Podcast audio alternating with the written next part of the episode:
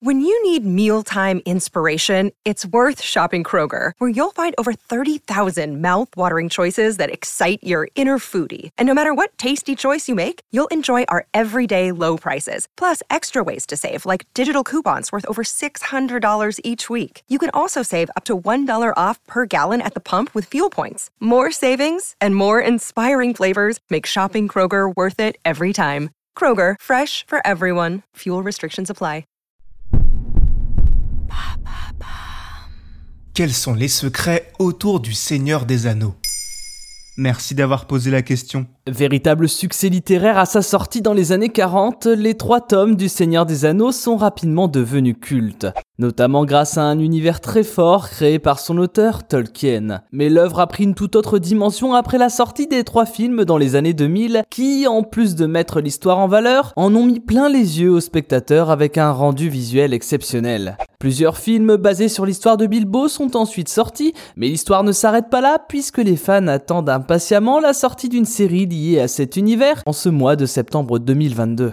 Mais au-delà du succès, plusieurs secrets résident autour du Seigneur des Anneaux. Comment Tolkien a-t-il eu l'idée de créer l'univers du Seigneur des Anneaux? Quand une telle œuvre sort de l'imagination d'un auteur, on se demande souvent comment il a pu avoir autant d'idées et surtout quel a été le point de départ. Et ce que les gens ne savent pas, c'est que tout est parti de la création des langues imaginaires. Étudiant, Tolkien a en effet créé certains dialectes que l'on retrouve dans l'histoire et qui ont été, selon ses dires, les pierres fondatrices de son univers. L'histoire en elle-même a quant à elle fortement été inspirée de la Première Guerre mondiale à laquelle Tolkien a participé en tant que soldat anglais. Au dire de la fille de l'auteur, le traumatisme qu'on peut imaginer a été tel qu'il a laissé une trace évidente dans la trilogie. Comment la réalisation des trois films a apporté son lot de secrets? Qui dit adaptation cinématographique dit secret de tournage. Le casting aurait dû être très différent de celui que l'on connaît tous. D'abord pour l'un des personnages principaux, celui de Frodon. Elijah Wood n'avait aucune chance d'obtenir le rôle,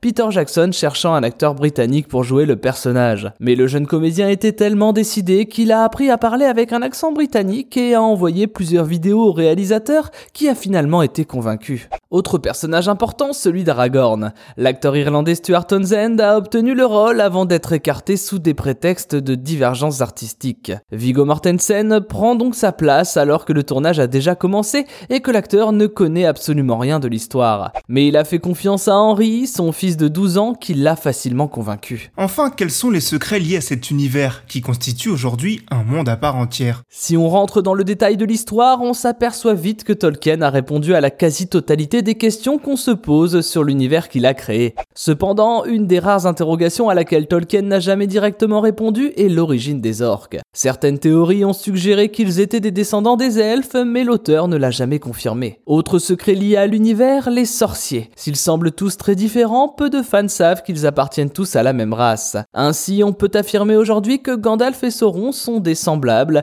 issus de la race des Maillards, tout comme Saruman. Mais l'univers créé par Tolkien abrite un secret beaucoup plus surprenant concernant la géographie des lieux dans lesquels l'histoire se tient. On apprend ainsi que le marais mort, rempli de corps flottants, est directement inspiré du nord de la France. Tolkien l'a imaginé après le traumatisme subi lors de la bataille de la Somme à laquelle il a participé. Maintenant, vous savez, un épisode écrit et réalisé par Thomas Dezer. Ce podcast est disponible sur toutes les plateformes audio. Et pour l'écouter sans publicité, rendez-vous sur la chaîne Bababam Plus d'Apple Podcast. Ba,